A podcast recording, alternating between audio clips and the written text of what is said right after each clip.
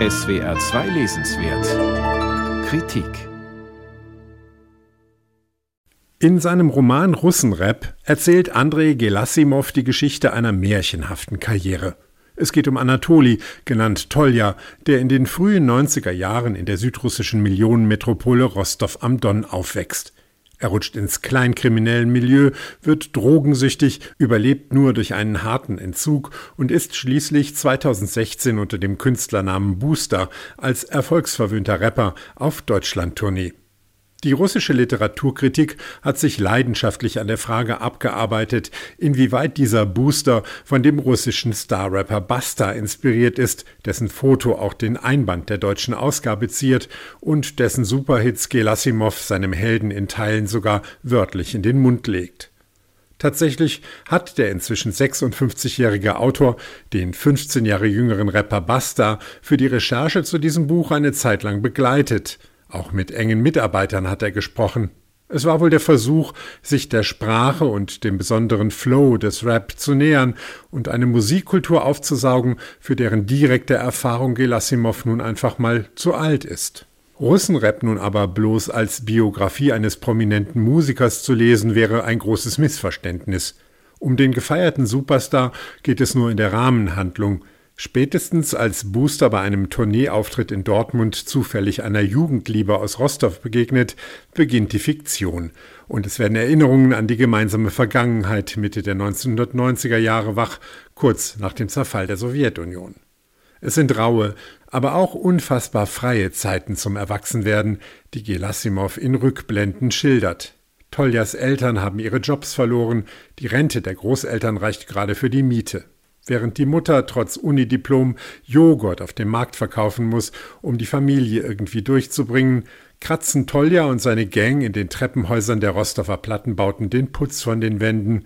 Sie verdielen das weiße Pulver an ahnungslose Junkies und spielen Katz und Maus mit der Miliz. Waffen sind im Spiel und irgendwann hat Tolja ein Loch in der Schulter. Da lässt sein Vater, ein Ex-Hauptmann der Raketentruppen, seine Beziehungen spielen, um den Sohn diskret in ein Militärkrankenhaus zu schleusen. Dort werden gerade schwer Verwundete aus Russlands erstem Tschetschenienkrieg behandelt, die kaum älter sind als Tolja.